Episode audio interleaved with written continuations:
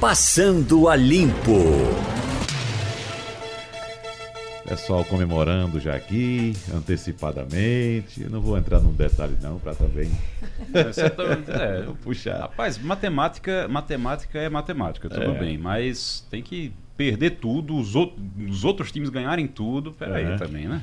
Tenho o maior respeito. Eu estou comemorando já. Tenho o maior respeito por todos os outros, mas eu preciso dizer que eu nasci sob o signo de leão e assim é. segui pela vida. É. Nessas horas da hora da festa aparece torcedor de tudo quanto é lugar, né? Não, veja bem, não é assim não. não. Inclusive, respeitando todos os outros, a bela torcida tricolor, a ascensão do Náutico, a Série B, eu acho que... Uhum Tá bacana. É. Eu fiquei feliz com o Náutico, fiquei feliz com. Mas agora eu tô. Série A, rapaz. É. Muito bem. Futebol a gente vai falar lá na frente um pouco. Isso. Tá Beleza.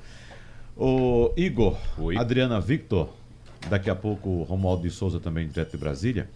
Me chamou a atenção uma proposta aqui apresentada pelo governo federal que obriga, no, no caso, o governo Jair Bolsonaro, né, que desobriga, melhor dizendo, o poder público de expandir sua rede de escolas em regiões com carência de vagas para alunos. Então, com essa mudança, a equipe econômica quer ampliar a participação do ensino privado no país. Em outro ponto do texto, levado ao Senado na semana passada, é revogado um trecho da Constituição que estabelece como função do orçamento a redução das desigualdades regionais. Então teremos muito pano para manga para discutir esse assunto aí, porque se uh, a proposta desobriga o governo de expandir, de construir escolas, qual será a proposta que vai ficar em vigor? Nós temos, um, uh, nós sabemos muito bem da obrigação do Estado em prover educação e também saúde para o cidadão brasileiro, né? Nós temos um sistema único de saúde, porém, vocês sabem muito bem que há convênios do SUS com a rede privada para atendimento ao público também.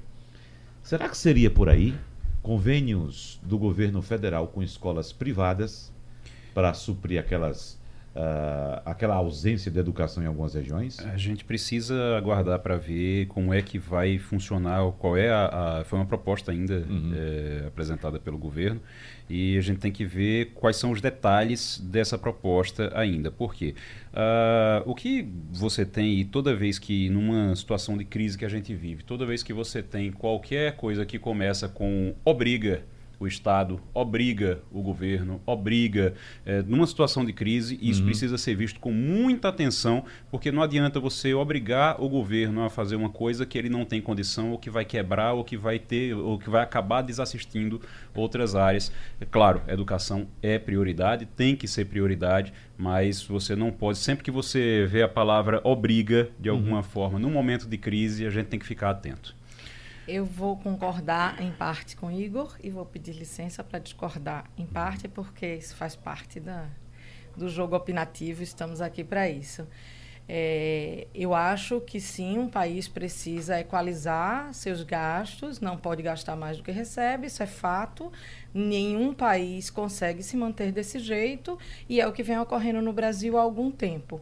Então, as contas precisam ser equalizadas e o governo, cabe ao governo federal, junto com os governos estaduais e municipais e com a própria população, encontrar essa fórmula mágica que vai voltar a fazer com que o país tenha um mínimo de equilíbrio necessário para poder promover investimentos. Agora, eu acho que educação é obrigação, sim, do Estado. Uhum.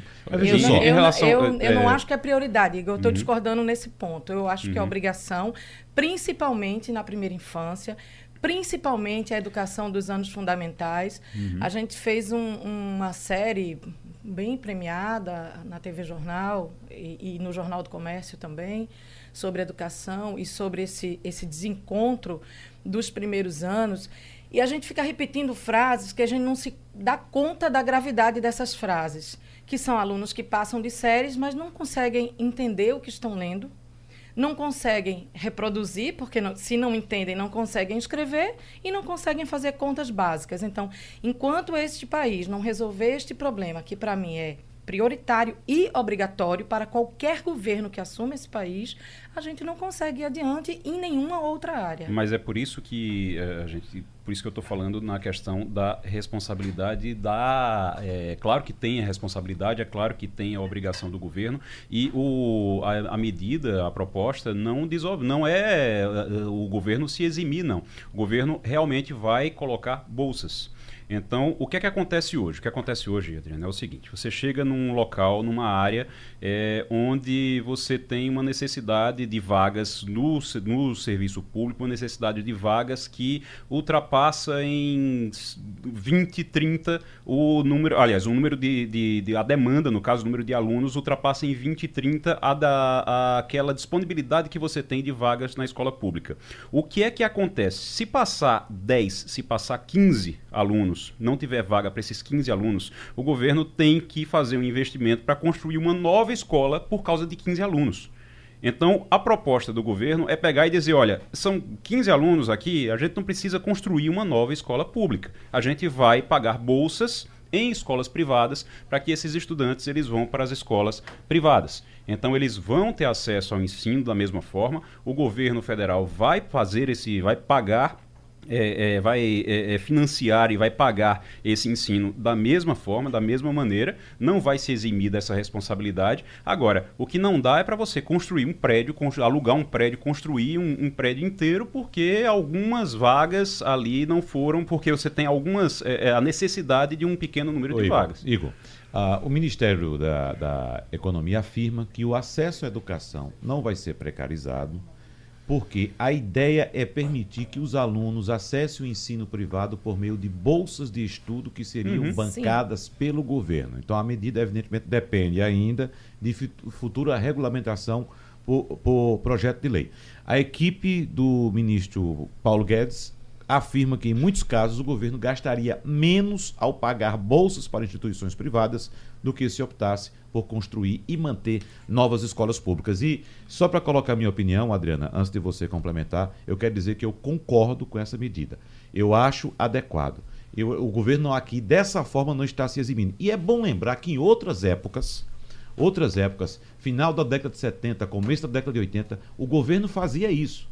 O governo bancava, pelo, pelo fato de não ter escolas em todas as regiões do país, o, o, o, governo bancava o estudo dos alunos através de bolsas de estudo. O Ministério da Saúde pagava instituições privadas pelo ensino de alguns alunos que não poderiam ter acesso à educação privada. Certo, então vamos lá. Concordamos todos que a educação é prioridade. Claro, mas é lógico, assim. é lógico. Concordamos todos que ainda é incipiente e a gente não consegue falar, por exemplo, do projeto das escolas cívico-militares até agora. É, a gente não sabe de fato o que vai acontecer com quem aderiu. Então a gente precisa. É, é lógico que não se está se defendendo aqui de forma nenhuma, de forma nenhuma, que o governo construa um prédio é, de milhões para abrigar 15 alunos. Mas é não, é porque não é hoje é essa, é isso que acontece. Não é essa a defesa, Igor. Uhum. A minha preocupação é, na hora em que você prioriza, ou, desculpe, não é prioriza, na hora em que você, de alguma forma, incentiva ou permite a ida de alguns alunos para o ensino privado, você enfraquece o ensino público onde deveria estar o esforço absoluto de melhoria. A gente está falando em construção de escola, mas sabemos todos também que uma educação vai muito além de um prédio, né? Vai muito além da construção de uma escola. Eu tive muito recentemente no Uruguai e viajei pelo interior do país, que é um país é, é, chamado paisito, paizinho, que ele é tão pequeno que é o tamanho de um estado brasileiro, mais ou menos do Rio Grande do Sul, né? Então a gente está falando em, em uma escala muito menor. Mas fiquei muito encantada porque ao longo da estrada você via escolas rurais com e, e isso chamava atenção porque eles diziam assim, escolas rurais é, entre tal e tal horário você precisa reduzir sua velocidade porque vai ter crianças é, atravessando essa estrada e você precisa dar prioridade aos pedestres. E a, e, e a estrada foi toda, eu viajei, sei lá, 300 quilômetros e toda pontuada por pequenas escolas rurais. Então, assim, veja, eu acho que defendemos todos tudo que seja melhor para a educação. E defendemos todos, eu, eu acredito também, e, e, essa defesa precisa ficar bem clara da minha parte, é que não, não, não é possível que continuemos investindo em construções fantasmas. A gente está com exemplo, ou em desperdício do dinheiro público, a gente está com exemplo mudando bem a seara, mas. É, é, Ontem houve a denúncia de, de, desvio de verba pública em relação à construção do contorno do Recife, BR-101, é, o arco metropolitano. Que, e aí, Roberta Soares fez uma matéria impecável no Jornal do Comércio, mas assim, tem uma informação que é o seguinte: a obra orçada em 2 milhões de reais já consumiu 192 milhões de reais. Isso, para mim, é, é, fiquei imaginando se não tinha um erro nesse cálculo, imagino que não, porque eu é, conheço a correção da repórter e mas é lógico que ninguém está defendendo o desperdício nem o, o, o, a construção de elefantes brancos para abrigar 10, 15 alunos. o fortalecimento da educação pública gratuita para todos, sim. É, para mim não ao, importa. Ao que parece, ao que parece o, a ideia é não deixa de priorizar a educação. A educação Isso. vai ter. E a educação, a, a, a, o que importa realmente e o que é, está posto que é realmente o mais importante é que haja acesso à educação para todos. Se ela é pública, se ela é privada, isso não... Eu vou nessa linha. O que eu estava querendo dizer é, é o seguinte: para mim não importa se a melhor educação é a pública ou a privada. Para mim o que importa é que, é que todos, todos tenham acesso. acesso. à educação e à melhor educação, educação seja ela pública uhum. ou privada. Exato. Agora, desde que o governo dê condições, o poder público dê condições para que todos tenham acesso à educação. Não pode, é preciso controlar isso também, não pode a partir do momento que o governo diz, não, tudo bem, a gente vai pagar bolsa no ensino privado e os alunos vão para o ensino privado. O que não pode é o governo deixar de fiscalizar essas escolas e o ensino Como que é, é assim? oferecido na, na, né, nessas escolas privadas. Se é, isso acontece, aí realmente você precariza. Mas não acontecendo isso, se houver uma fiscalização vendo que a qualidade do ensino é adequada, porque senão também você vai ver a escola abrindo por aí à vontade para poder receber dinheiro existe, do governo. Existe uma base comum e tem que curricular um, e pronto, exatamente. estabelecida pelo exatamente. MEC. Vamos fazer, procurar saber aqui quem é que segue mais essa base comum curricular. A e rede pública ou a privada? E outra coisa, e você fazer, e você fazer é, avaliações dessas escolas, uhum. e a escola que não tiver uma boa avaliação, ela sai do programa, acabou. O que é que você pensa, Romualdo de Souza? Bom dia. Olá, muito bom dia para você, Wagner Gomes. Bom dia ao nosso ouvinte.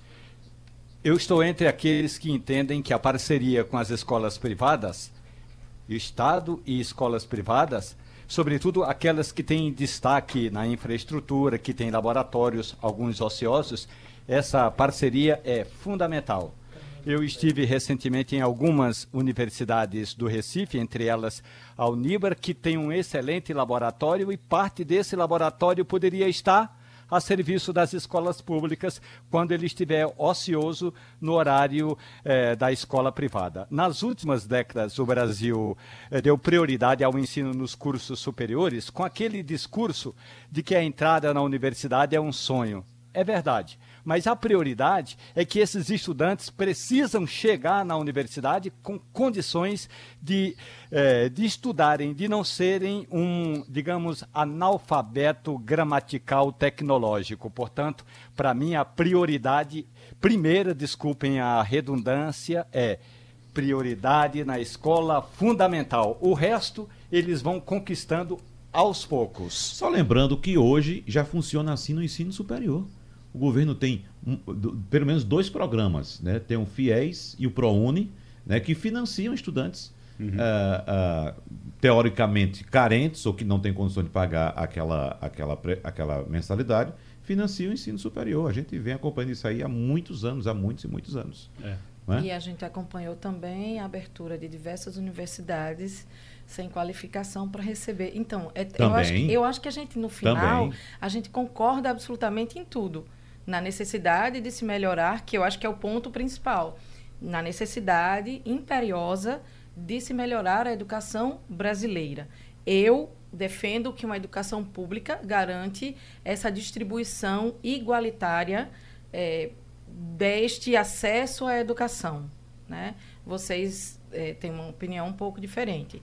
Mas eu acho que no final a gente concorda todo Agora, mundo da necessidade de que precisamos sim. Isso que, que, Romualdo, que Romualdo falou é exatamente o que eu tinha colocado antes, das avaliações da ANA, Uhum. que é a associação é, que, que avalia o nível de alfabetização, de, de- principalmente de matemática e português dos alunos, de como eles estão compreendendo textos e escrevendo.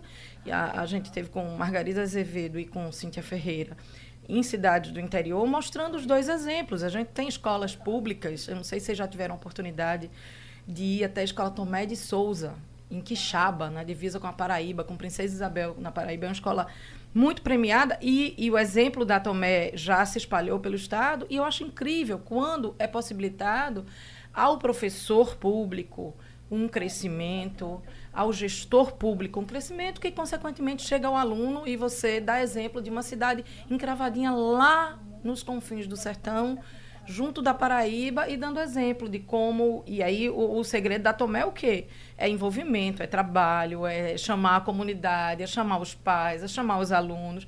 E é a coisa mais linda de se ver, Mas de como aí- eles conquistam. Aí é exatamente onde, onde deve entrar o Estado.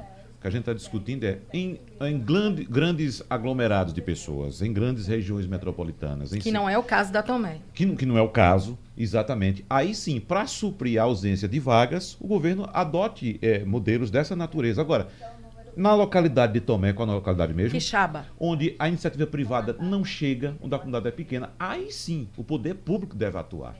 Dessa forma deve atuar. Agora, em Até locais onde não- há carência de vagas. Não haverá outras opções. ali, né? Exatamente. E veja só, a questão das universidades que você tocou, você tem absoluta razão. Surgiram universidades, faculdades por aí, sem a mínima qualidade. Cursos. O, o- o- é, hoje a gente tem advogados, só para dar um exemplo, a própria OAB é, acha isso é, absurdo e incontrolável Mas a calma. forma como cresceu o número Mas de advogados percebeu? sem qualificação no país. Você já percebeu que começou a encolher?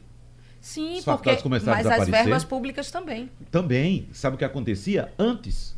É que adotaram essa política como uma política eleitoreira. Eleitoreira. O, o, o avanço, a explosão que houve durante o governo Dilma de Bolsa do ProUni é um negócio absurdo. Que é o que Romualdo estava não falando existia agora um dessa, critério para distribuição de- dessas bolsas do ProUni. Era assim, abra a faculdade, bote gente para dentro. Que é o que Romualdo Aí estava veio falando a agora dessa política coisa do, do sonho, meu né? filho agora é doutor. Ah, agora É. todo mundo pode ser doutor. Pode- Aí Pois tem é. um bocado de gente, doutor, com um diploma debaixo do braço que não sabe fazer um A. Olha, Então- eu, tenho, eu tenho andado muito de Uber.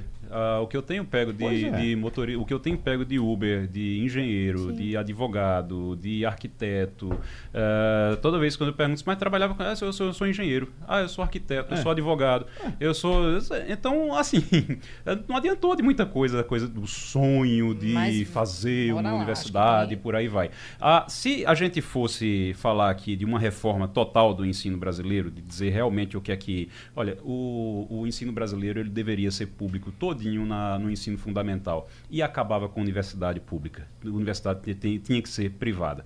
Tendo uma condição, e é claro, com bolsas e tudo, e tem que funcionar também com bolsas o ensino, o ensino superior, mas tendo uma condição, dando condição para que os estudantes, e aí eu concordo com o Romualdo, que os estudantes eles cheguem na universidade, cheguem na faculdade realmente bem preparados, e preparados com ensino de qualidade. E- Se fosse para reformar tudo, seria desse jeito. Ô Romualdo de Souza, essa informação de que o presidente do Supremo, Dias Toffoli, determinou que o Banco Central lhe enviasse cópia de todos os relatórios de inteligência financeira produzidos pelo antigo COAF nos últimos três anos, tendo assim acesso a dados sigilosos de cerca de 600 mil pessoas. Como é que está repercutindo aí em Brasília, Romualdo? E é verdade que há um certo temor no Palácio do Planalto em relação a essa informação?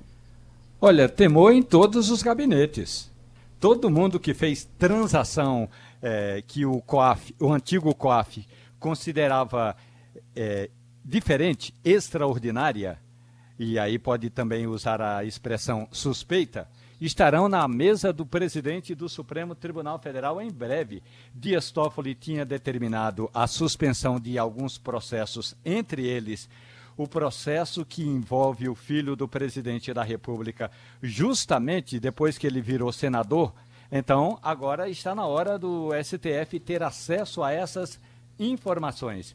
E aí o ministro determinou o repasse de dados sigilosos de mais de 600 mil pessoas. São 600 mil correntistas que estavam sendo investigados pelo COAF. Alguns com autorização, outros apenas porque caiu na mesa do COAF. E o COAF, é, quando sente que há uma movimentação atípica, essa é a palavra tecnicamente usada, atípica, portanto, diferente, extraordinária, e aí eu colocaria um bom adjetivo, estapafúrdia, então todos esses dados vão chegar aí às mãos do ministro Dias Toffoli. O que a gente ouviu por aqui é que, no mínimo, no mínimo, o ministro está querendo dar andamento naquele, naquela determinação, quando em julho deste ano ele aceitou um pedido do senador Flávio Bolsonaro, do PSL do Rio, que é o filho mais velho do presidente da República, e barrou o uso de dados pelo então COAF sem autorização da Justiça. Portanto, Dias Toffoli quer ter acesso a essa papelada, a essa documentação, e aí vai dizer o que pode e o que não pode ter andamento nas investigações que envolvam o filho do presidente da República e outras pessoas, outros correntistas, outros brasileiros e estrangeiros que fizeram, da mesma forma, movimentação que o COAF considerou atípica. Igor Maciel, são 600 mil pessoas, dentre físicas e jurídicas. Físicas são 412.500, jurídicas são 186.200. O negócio é grande. É, muita informação. É, São muita informações, informação. é, informações de 600 mil pessoas. Uh, e esses dados eles vão ser utilizados exatamente para o quê? Essa é... Essa é a grande dúvida, né? É, pois é. Esses dados vão ser utilizados exatamente sobre o quê? É bom lembrar que houve uma movimentação muito grande, sei que vocês lembram disso, quando o ministro Sérgio Moro teve acesso aos, às conversas vazadas do, é, da, da Vaza Jato e daquelas aquelas gravações que tinha, que tinha gravação de tudo quanto era gente. E aí chegou-se a, a, chegou a se cogitar que tinha gravação também dos ministros do Supremo Tribunal Federal. E aí disseram só, ah, mas ele não pode ficar com essas gravações, é um absurdo ele ter acesso a isso, o governo ficar com acesso a isso. E aí foram e pediram os dados, é, mas tem que pensar também, beleza, e o STF? O STF pode ter acesso a dados, pode ter acesso a todos esses dados, pode ter acesso a, a, a, ao sigilo de todo mundo que está ali naqueles realmente e, e para que, para o que é que vai ser utilizado. Bom, a justificativa é da, dessa determinação do ministro é entender o procedimento de elaboração e tramitação dos relatórios financeiros. Eu acho isso muito subjetivo, né?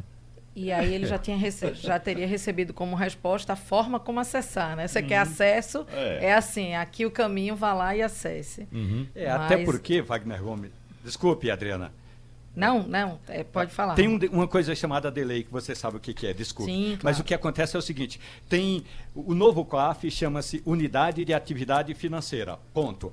Esse novo COAF tem um código é, é, que chama-se Código de Decodificação de Informação, que qualquer juiz pode ter acesso, claro, depois de uma decisão como o próprio nome diz, judicial. Então, quando o Toffoli intima o Banco Central a fornecer essas informações, a unidade de atividade financeira devolve a Toffoli a seguinte informação: os juízes quando determinarem qualquer ação sobre os dados dessa unidade de atividade financeira, poderão acessá-los a qualquer instante. Significa, na prática, que a partir de agora o ministro Dias Toffoli vai ter informações de muita gente, mas muita gente que fez eh, movimentação considerada pelo próprio Banco Central de atípica. E uma movimentação, vamos pegar só um exemplo.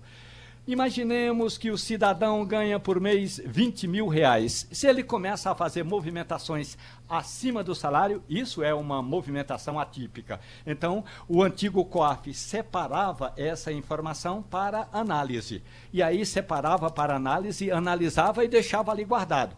Quando houvesse uma necessidade, ia lá, buscava a informação atípica e lançava no relatório do, do COAF. Agora, a unidade de atividade financeira, que está ali dentro do Banco Central, em uma das gavetas do Banco Central, faz justamente essa atividade, essa ação.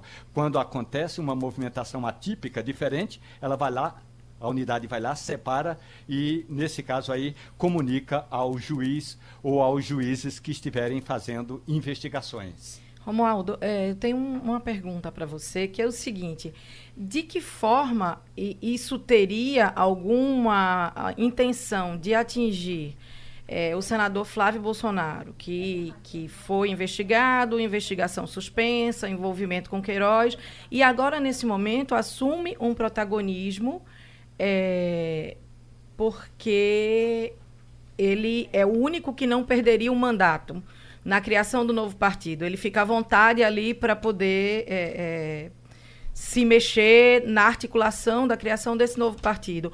Ou isso não tem um carimbo? Essa decisão, na sua opinião, não tem um carimbo? Ela vai atingir todo mundo, é, os mais diversos partidos, independente de sigla, independente de ser filho ou não do presidente da República. O Adriano, eu vou pedir para Romualdo responder sua pergunta daqui a pouquinho, porque nós estamos na linha com o diretor executivo da CDL Recife, Fred Leal que vai nos dar orientações sobre como vai ser o funcionamento do comércio neste feriado de proclamação da República.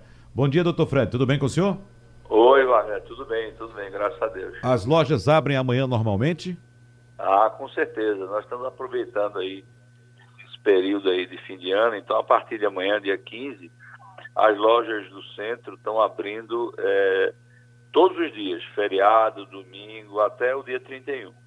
Então a gente tentando aí ver se faz um movimento e ver se salva um pouco esse esse últimos dois últimos meses do ano. Uhum. Então quer dizer que não é uma coisa pontual, porque é feriado e vai abrir amanhã. Quer dizer que já é campanha de fim de ano. Começa campanha amanhã. Campanha de fim de ano. Nós inclusive estamos fazendo uma ação é, juntamente com os sindicatos, CDL, Federação do Comércio, SESC e a Prefeitura do Recife, uma ação de, é, de revitalização do centro e de uma série de eventos que nós estamos é, promovendo nesses dias, para que realmente a gente possa ter uma, uma, um movimento melhor, né?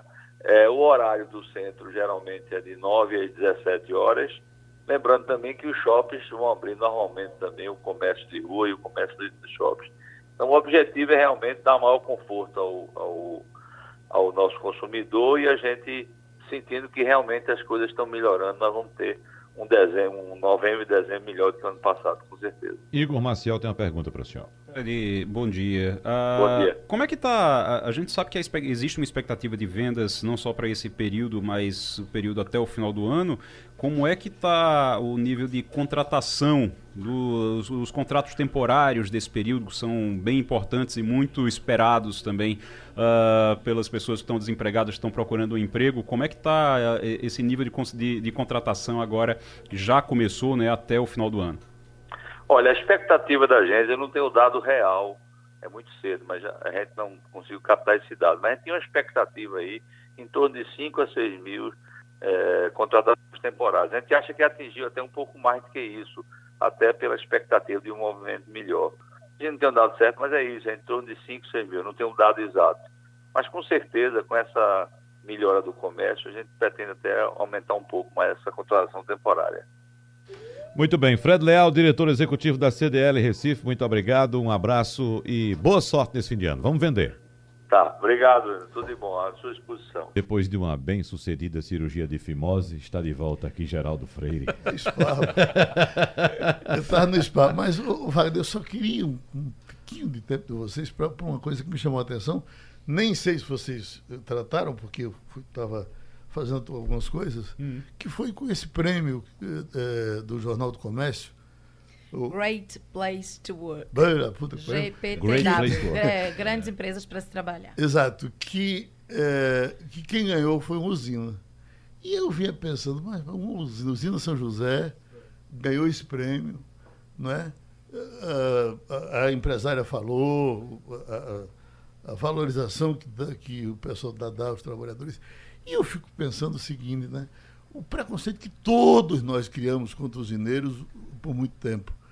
E não vamos dizer que todos os mineiros eram bons, mas também todos não eram ruins. Eu conheci um, um usineiro, eu, eu, nesse tempo eu, eu fazia, quando eu comecei a fazer reportagens como repórter amador, que era meu nome com eu aí com 11 anos de idade mais ou menos, para uhum. 12.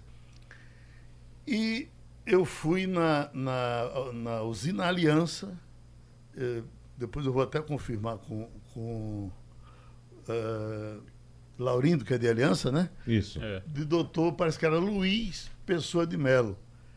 Uh, e Dona Lúcia, a mulher dele, Lúcia Pessoa de Melo, essa eu tenho certeza que o nome era esse, eles eram inclusive tios de Edgar Pessoa de Melo, esse nosso cardiologista querido aqui, que colabora tanto com a, com a gente.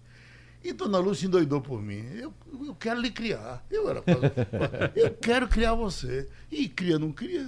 Tá. Eu já tinha fugido de papai para cá. Se eu agora fugir uhum. da minha tia que está comigo aqui com o maior sacrifício, é muito mau caratismo. Né? Uhum. Aí, resultado, não fiquei lá. Se eu ficasse hoje, eu era usineiro eu tratar, trataria vocês tão mal, porque eu ia ser um daqueles usineiros ruins. Né? Mas eu via lá, evidentemente, que quem cortava a cana era o cortador. Ô, Geraldo, o, dono, o dono era o dono. Quando né? se pensa em um bom lugar para trabalhar, como o título do, do, do, da organização diz, né? Great Place to Work. Né, traduzindo livremente, um, um grande lugar para trabalhar, um ótimo lugar para trabalhar. É. Uhum. Né, a gente pensa logo no escritório, de luxo, confortável. Exato cafezinho ali o tempo todo, né? Ou uma então, ou então hoje em dia, uma empresa de tecnologia, dessas que você vai de bermuda, que trabalha a hora que quiser, é, que um se fala uma... tanto Google. Mas, geral, tem razão em pensar em usina, porque nós tínhamos, de fato, essa herança né, da usina, de pensar que era um lugar que. Todas. Que tinha trabalho Na nossa, na nossa cabeça eram todas. Todos, exatamente. Vamos dizer até que fosse a maioria, mas não é assim. Exatamente. Nada é, é. linear. Né? Mas o que o, a pesquisa faz um critério totalmente é, diferente. E, né? e é importante dizer também que ela é, é, dividida em categorias. Né? O Jornal do Comércio hoje traz um encarte com todos os resultados do prêmio e das, das empresas vencedoras. E também eu, eu quero sempre busco trazer um contraponto que houve uma adequação de fato das usinas.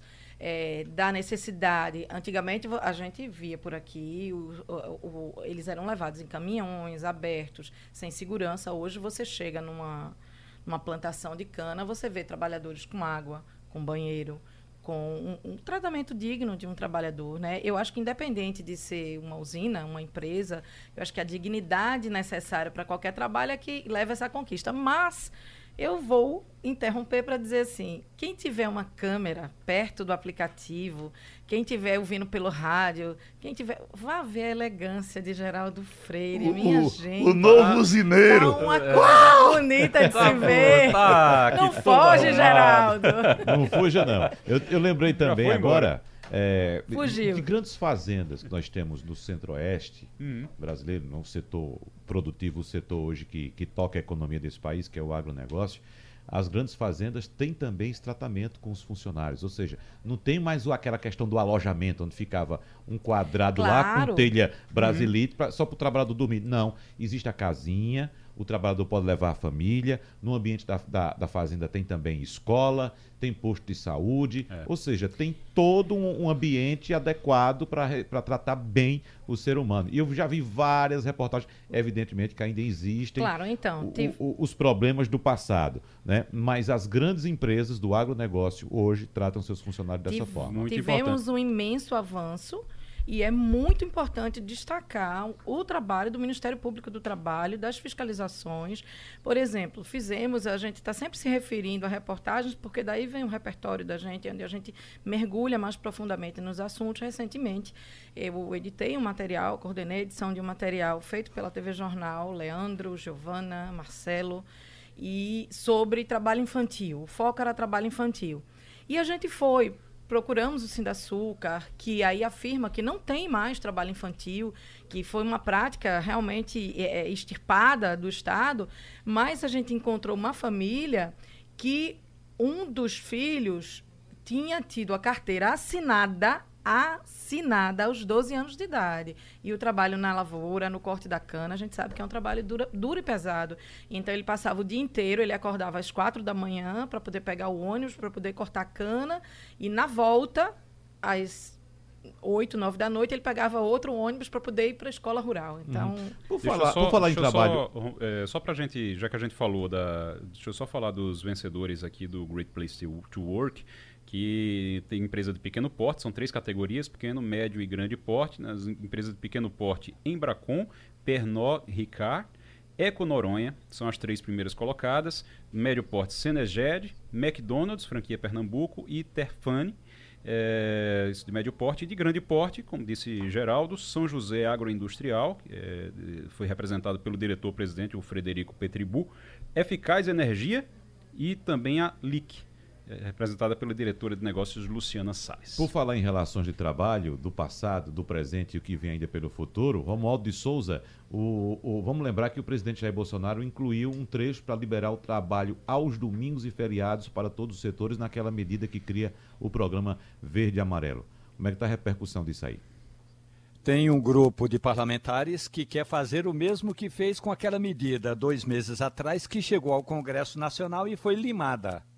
Então, a ideia é fazer audiências públicas com representantes dos trabalhadores, e aí a gente sabe que se que o movimento sindical ainda é contra essa regulamentação do trabalho nos feriados e nos domingos, mas em compensação o setor, eh, digamos aí, das câmaras de diretores lojistas, as federações eh, da indústria, eh, do comércio, defendem a medida. Hoje, a maioria dos parlamentares, não na Comissão de Constituição e Justiça, mas como vai por meio de uma medida provisória, a maioria dos integrantes daquele colegiado que vai analisar a medida provisória é a favor da regulamentação dos trabalhos aos domingos e feriados, desde que quem trabalhar um domingo tenha imediatamente, ou um feriado, imediatamente, um dia de descanso.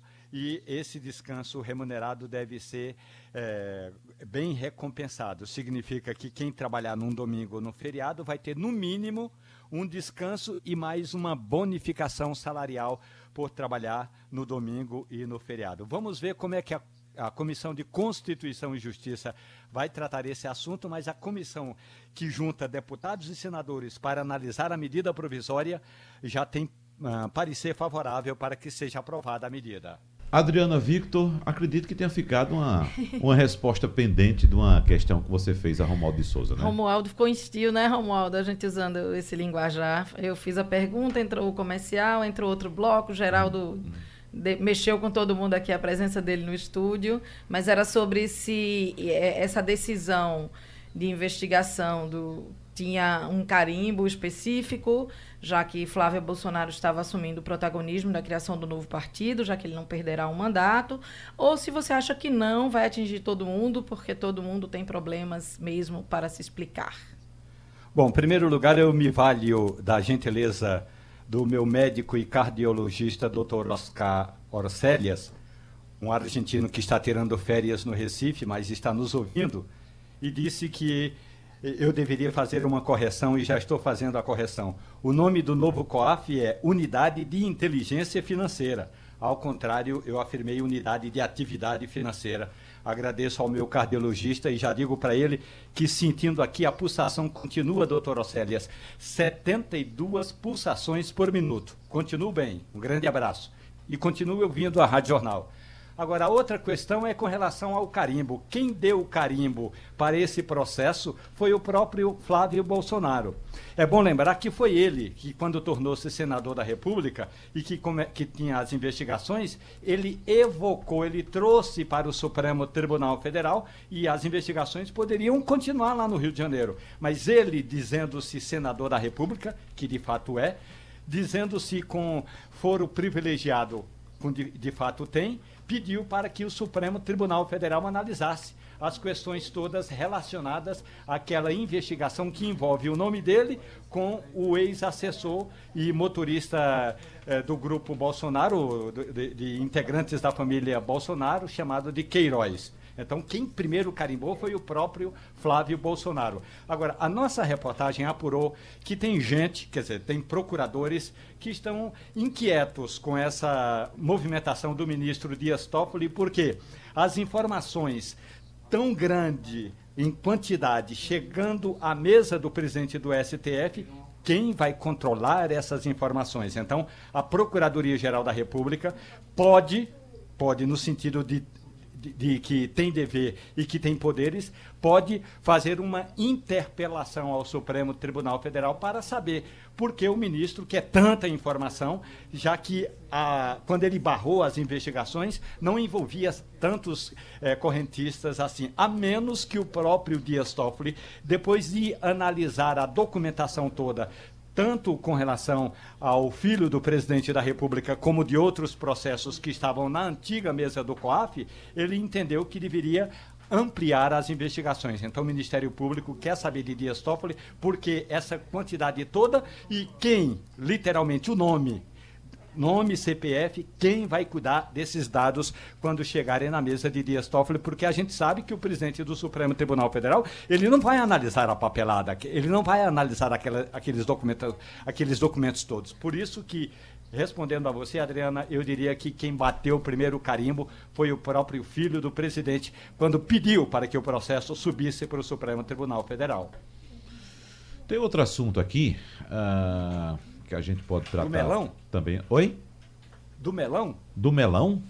Ô Wagner, eu fiquei muito contente com a notícia do melão, sabia? Ah, você tá. Eu, eu tô sabendo dessa notícia do melão. Eu sei porque eu já estava conversando com o Romualdo. Conheço. Romualdo, Romualdo já me adiantou essa história do melão. Mas conta aí, Romualdo, pra gente. Descasca esse melão. Xi, Xi Jinping pediu é, justamente ao presidente da República, Jair Bolsonaro, que os dois países, China e Brasil, assinassem uma parceria, um tratado que vai é, é, reger algumas, alguns produtos que serão vendidos do Brasil para a China e da China para o Brasil. O Brasil vai importar, portanto, pêssegos frescos. Que maravilha! Eu adoro pêssego com gorgonzola. Já o inverso, o Brasil vai vender melão e aí uma equipe de chineses vai visitar algumas regiões produtoras, entre elas o sertão do São Francisco, para a gente vender melão para os chineses, rapaz. E, Nós e, vamos ganhar muito dinheiro. E tome melão, viu? Haja melão, viu? Para dar conta. é bom lembrar só. que existe uma produção de melão muito forte, tanto no São Francisco quanto também no Rio Grande do Norte. E vou dizer mais, é? tem a terra do melão em Pernambuco, que é Inajá, eu já uhum. estive lá. A certo. região de Tacuruba também, uhum. mas você tem razão, mais de 95% do melão exportado pelo Brasil e exportado vem do Rio Grande do Rio Norte. Rio Grande do Norte, a Mas isso, forte. claro, a gente comemora é, é, pela área da fruticultura irrigada em uhum. Petrolina e também no nosso agreste ali, depois de Águas Belas, Atenção. tem melão Atenção, pessoal de Petrolina, plantem melão. É. É, Igor, tem um detalhe importante uhum. que os chineses estão levando em consideração, que é o seguinte: escoar produto. Eles não querem ter muita dor de cabeça, até porque na China eles não têm essa dor de cabeça. Você pode imaginar um melão produ... eu vou dizer, um melão produzido em Taquaritinga do Norte, é importante que Taquaritinga produza, mas até chegar ao porto, até chegar à China, vai demorar muito mais do que aquele que é, é produzido em Petrolina. Pega o avião no dia seguinte, é, 24 horas depois está na China, meu amigo. Então, a questão é, é, operacionalidade, é isso que diz o acordo firmado entre Brasil e China, quando o Brasil fala em comprar pêssego é, é, fresco e nós vendermos os nossos melões. Ô Romualdo, o que é que você avalia a partir dessa reunião dos BRICS aí em Brasília, do nível de engajamento do governo brasileiro uh, nessa realidade global de comércio. Ou seja, nós sabemos que recebemos aqui os líderes uh, da Rússia, da Índia, da China e da África do Sul para discutir basicamente comércio exterior. Não é isso? Uhum. Qual o, o é. nível de engajamento do governo brasileiro nessa realidade, Romualdo? Você sabe que teve uma repercussão assim do tipo EPA? Porque tem uma diferença entre EPA e OPA. OPA é quando você está mais fechado, EPA é quando está mais aberto. Uhum. Então a reação foi EPA ao discurso ontem do ministro da Economia Paulo Guedes, quando ele disse, pela primeira vez em público, que o Brasil estuda criar com China um com a China um livre comércio, ou seja, fazer um tratado de livre comércio. Ele disse que já estão conversando. E isso pegou muita gente de surpresa, porque a maioria das pessoas que estava ali na conferência do ministro Paulo Guedes da Economia, ninguém sabia desse tratado de livre comércio do Brasil com a China. O que é bom? O que é bom do ponto de vista é, para escoar muitos dos, dos nossos produtos. É, veja, os chineses estão, tem uma caravana de chinês que não está aqui em Brasília, está lá em Santa Catarina, no Paraná e no Rio Grande do Sul, visitando aqueles pequenos frigoríficos que a partir de agora vão vender é, carne para a China. Então os chineses querem ver como é que se dá o abate, como é que se dá essa limpeza, como é que dá, se dá o armazenamento e o transporte do produto até o porto. Isso é fundamental. Então essa história é mais importante até aqui, porque o encontro de, de fato do BRICS está começando agora. Até aqui o mais importante mesmo, além desse tratado do nosso melão pernambucano e norte rio grandense, é essa história do ministro Paulo Guedes da conversa para formar uma área de livre comércio Brasil-China que muita gente já tinha falado, mas falado assim nos corredores. Abertamente foi a primeira vez que uma autoridade falou no tema. Para uma chiadeira enorme da indústria, né? O setor industrial brasileiro não gostou nada, nada, nada dessa conversa, porque a gente sabe, a, a gente, confe... a gente exporta commodities para a China e importa produtos industrializados. A Confederação Nacional da Indústria, a CNI, é, disse que é, é, tem um, um, comunicado muito curto aqui, diz o seguinte: olha, nós fomos pegos de apanhados de surpresa com essa informação do ministro, realmente não sabíamos desses estudos e para nós é uma notícia inquietante. Ou uhum. seja, a CNI vai estudar mais é, o que vai ser, de fato, esse tratado, tratado de livre comércio Brasil-China. Eu só queria dar uma informação apurada ontem que já tem carne pernambucana a caminho da China. Vai demorar uhum. um pouco porque a gente está distante. Claro que isso não é a nossa produção primeira, mas carne pernambucana já saiu do estado e vai chegar à China sim. É porco, né? Eu acho que é não, boi, porco, não. Boi, boi, é. boi. Boi. A carne pernambucana, carne, pernambucana é carne de boi é. de Pernambuco. Mas os chineses estão comprando porco, nossa. É também. porque os chineses compram muito porco, é. né? Eles, eles consomem muito porco. Principalmente e, agora. E principalmente agora, exatamente.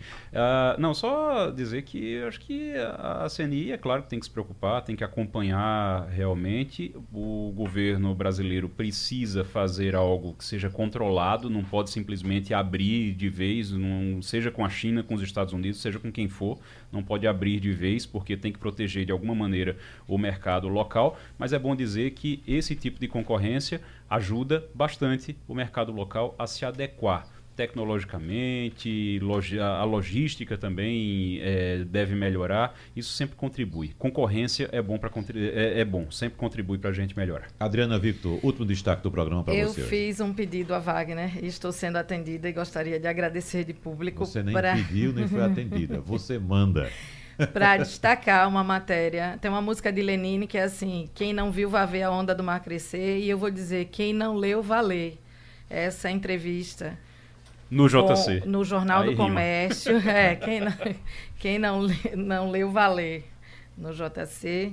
É, uma entrevista com o titular da quarta vara criminal da capital, o juiz Abner Apolinário, que concluiu na última segunda-feira, em menos de dois meses, um processo de feminicídio, condenando o assassino de Samara da Costa Mendes, de 18 anos, que foi morta queimada pelo ex-companheiro e ele diz, veja, ele não devia ser exceção, ele não devia merecer esse destaque. Ele deu essa entrevista ontem a Wagner e a Felipe Vieira. Isso no Balanço de Notícias. No Balanço de Notícias. E aí, Felipe, é, é, acho que percebendo a importância do que ele dizia, trouxe isso para as páginas do Jornal do Comércio para que se ouça um pouco mais o doutor Abner Apolinário, juiz titular da quarta vara criminal.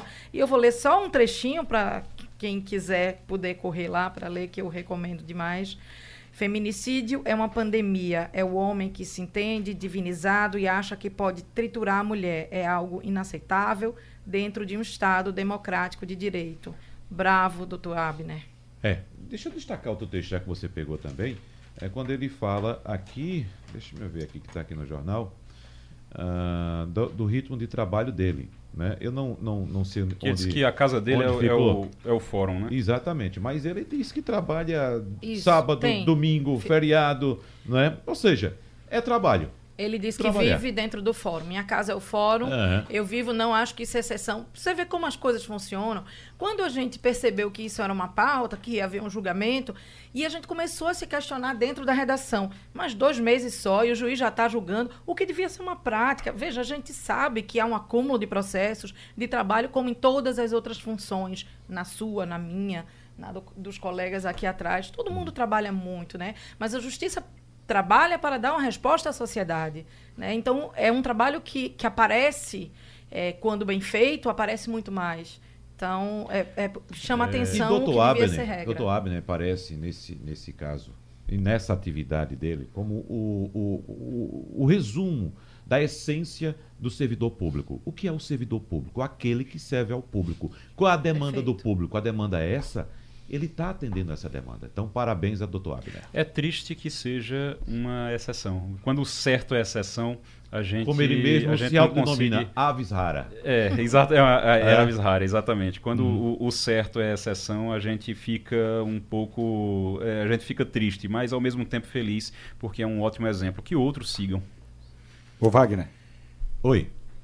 Ontem eu conversei com um jornalista chinês durante meia hora e ele me ensinou a dizer, terminou passando a limpa em chinês. Se você me, de, me permite, eu gostaria oh, de terminar rapaz. falando, terminou Ufa, passando a limpa em chinês. Tá? Agora, antes, é antes de você... a gente não vai saber se você está falando a verdade. Ô, Romualdo, antes de você, eu sei que hoje é dia de reunião do governo brasileiro com o Putin, da Rússia. Então, hoje você diz, é, terminou passando a limpo em chinês, se prepare porque amanhã tem que ser em russo, viu? Então, Romualdo... Eu vou perguntar ao, Vou perguntar ao Putin como é que fala, terminou passando a Mas você, você sabe, vai falar em chinês, não é isso? Claro. Mas faça o seguinte, então é, atenda a uma demanda de, de minha filha também, porque ontem ela adora línguas, viu, Adriana? Ela é apaixonada por línguas, ela estuda sozinha.